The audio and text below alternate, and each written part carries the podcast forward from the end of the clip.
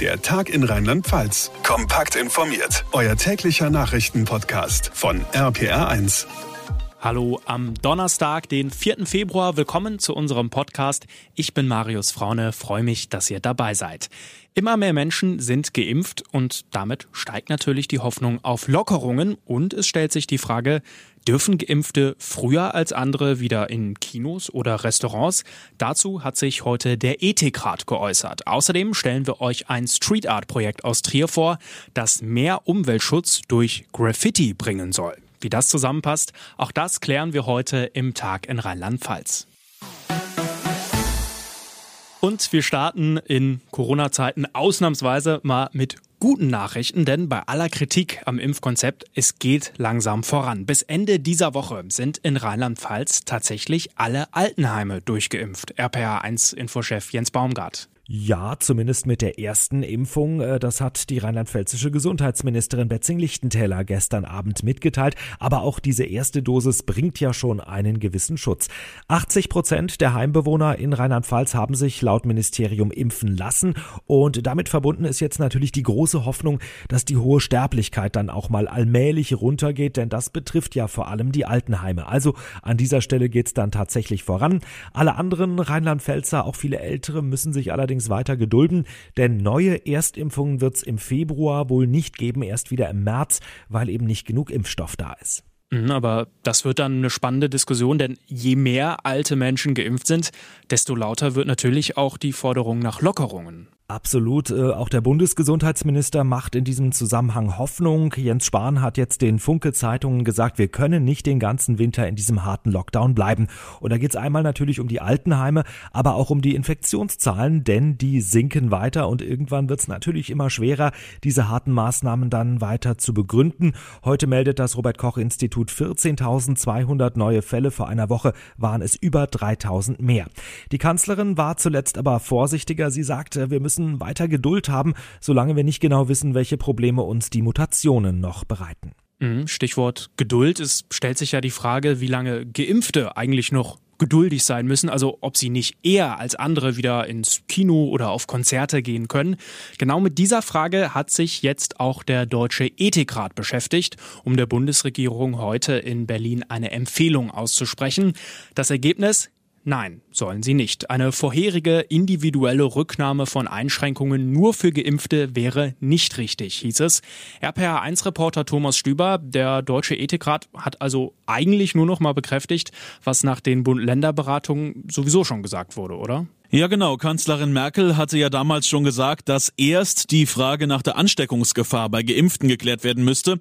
Und ähnlich formulierte es auch die Vorsitzende des Deutschen Ethikrates, Professor Dr. Alena Büchs. Es sei notwendig zu wissen, in welchem Ausmaß Covid-19-Schutzimpfungen den Ausbruch bzw. den schweren oder tödlichen Verlauf von Covid-19 und die Übertragung des SARS-CoV-2-Erregers hinreichend sicher und wirksam unterdrücken. Solange das nicht geklärt sei, werde gemeinsam und gerecht gelockert.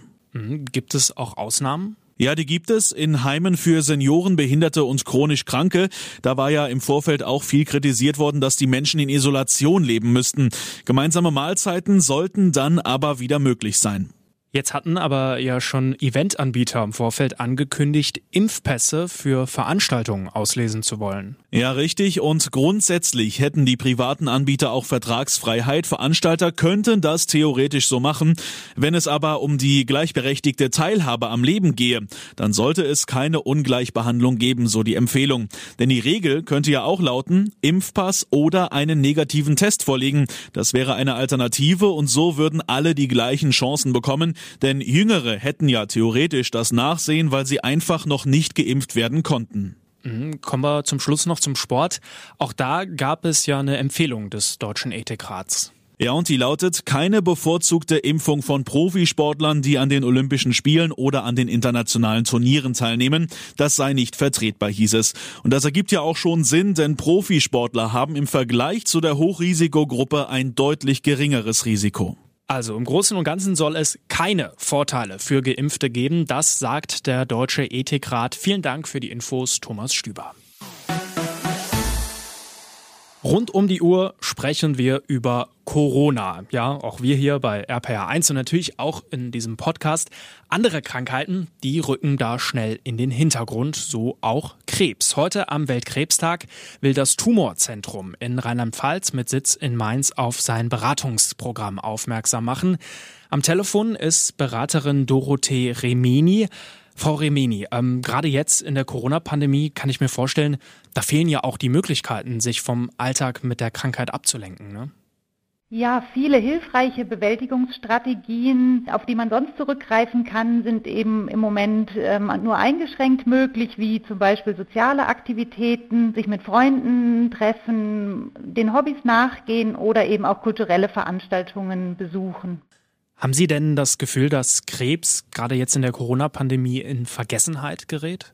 Zu Beginn der Pandemie war das vielleicht eher so, dass auch eine große Unsicherheit war, wann Behandlungen weiter möglich sind. Das erlebe ich zumindest jetzt nicht mehr so. Es ist natürlich nach wie vor so, dass manche Möglichkeiten, die hilfreich sind bei der Bewältigung, gerade zwar möglich sind, aber doch unter Einschränkungen und dass halt auch hier in dem Bereich bei der Bewältigung einer Krebsdiagnose Kompromisse gerade notwendig sind. Dorothee Remeni vom Tumorzentrum in Rheinland-Pfalz. Vielen Dank für das Gespräch. Mehr zum Weltkrebstag und das Beratungsangebot für Betroffene und Angehörige gibt es auf tuz-rlp.de.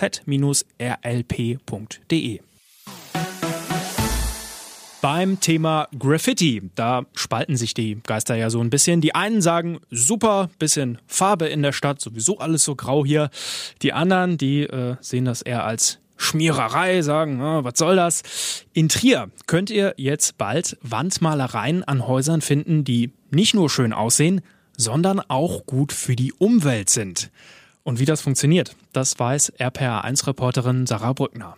Adrian Schneider und Beatrice Donat aus Trier starten hier nämlich ihr Projekt Bunte Luft mit Kunst gegen Luftverschmutzung. Beatrice erklärt, wie es geht. Der Plan ist eben, dass wir in Trier eine Fassade oder eben Wandfläche finden und die mithilfe von lokalen Künstlern gestalten. Mit dieser besonderen Farbe der fotokatalytischen wird es dann auch etwas zur Luftverbesserung in der Stadt beitragen können. Die speziellen fotokatalytischen Farben sind ein gutes Stück teurer als normale Wandfarbe, binden aber Schadstoffe aus der Luft und machen sie unschädlich. Für die Idee haben Adrian und Beatrice auch den Jugendengagementpreis im Januar gewonnen.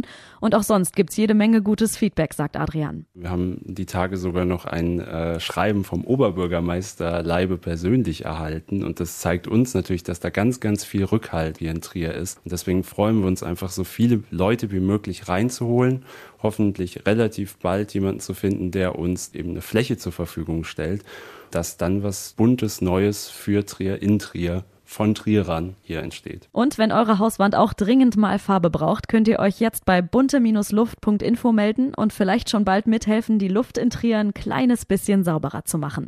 Danke, RPR1-Reporterin Sarah Brückner nach Trier. Und das war's für heute mit unserem Podcast. Das war der Tag in Rheinland-Pfalz. Wenn es euch gefallen hat, freue ich mich, wenn ihr den Podcast abonniert in eurer App oder einfach euren Freunden und Verwandten davon erzählt. Ich bin Marius Fraune. Vielen Dank fürs Einschalten. Bleibt gesund. Der Tag in Rheinland-Pfalz, auch als Podcast und auf rpr1.de. Jetzt abonnieren.